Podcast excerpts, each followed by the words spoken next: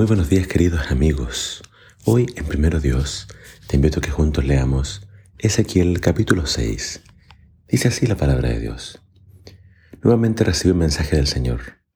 Hijo de hombre, ponte de cara a los montes de Israel y profetiza contra ellos. Proclama este mensaje de parte del Señor soberano contra los montes de Israel. Esto dice el Señor soberano a los montes y a las colinas, a los barrancos y a los valles Estoy por provocar guerra contra ustedes, que aplastaré sus santuarios paganos. Todos sus altares serán demolidos y sus lugares de culto quedarán destruidos. Mataré a la gente delante de sus ídolos. Arrojaré los cadáveres delante de sus ídolos y desparramaré sus huesos alrededor de sus altares. Donde quiera que vivan, habrá desolación y destruiré sus santuarios paganos. Sus altares serán demolidos, sus ídolos aplastados, sus lugares de culto derribados y todos los objetos religiosos que hayan hecho destruidos. El lugar quedará sembrado de cadáveres y sabrán que solo yo soy el Señor. Sin embargo, permitiré que algunos de mi pueblo escapen de la destrucción, y esos pocos serán esparcidos entre las naciones del mundo. Luego cuando estén desterrados entre las naciones, se acordarán de mí. Reconocerán cuánto me duele la infidelidad de su corazón y la lujuria de sus ojos que anhelan a sus ídolos. Entonces al fin se odiarán a sí mismos por todos sus pecados detestables. Sabrán que solo yo soy el Señor y que hablaba en serio cuando dije que traería esta calamidad sobre ellos. Esto dice el Señor soberano den palmadas y pataleen en señal de horror. Griten por todos los pecados detestables que ha cometido el pueblo de Israel. Ahora morirán por la guerra, el hambre y la enfermedad. La enfermedad herirá de muerte a los que estén desterrados en lugares lejanos. La guerra destruirá a quienes estén cerca, y cualquiera que sobreviva morirá a causa del hambre. Entonces por fin desahogaré mi furia en ellos Sabrán que yo soy el Señor cuando sus muertos queden esparcidos en medio de sus ídolos y en torno a sus altares, sobre cada colina y montaña y debajo de todo árbol frondoso y cada árbol grande que da sombra, es decir, en los lugares donde ofrecían sacrificios a sus ídolos. Los aplastaré y dejaré desoladas sus ciudades, desde el desierto del sur hasta Ribla en el norte. Entonces sabrán que yo soy el Señor.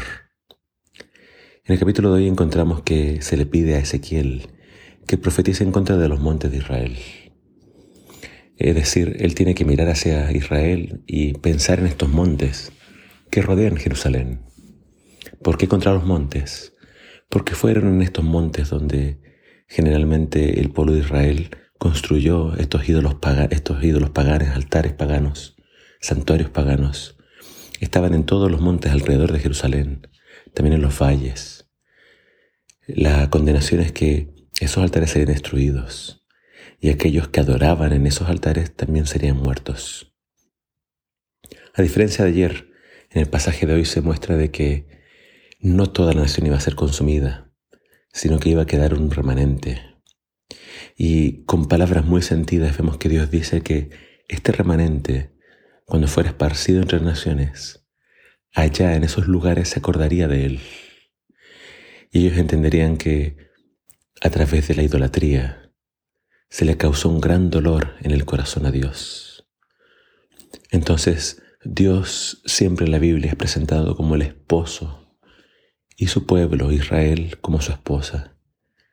Y a Dios le dolía mucho en el corazón que su nación le hubiese dado la espalda y se hubiese ido entonces tras los ídolos.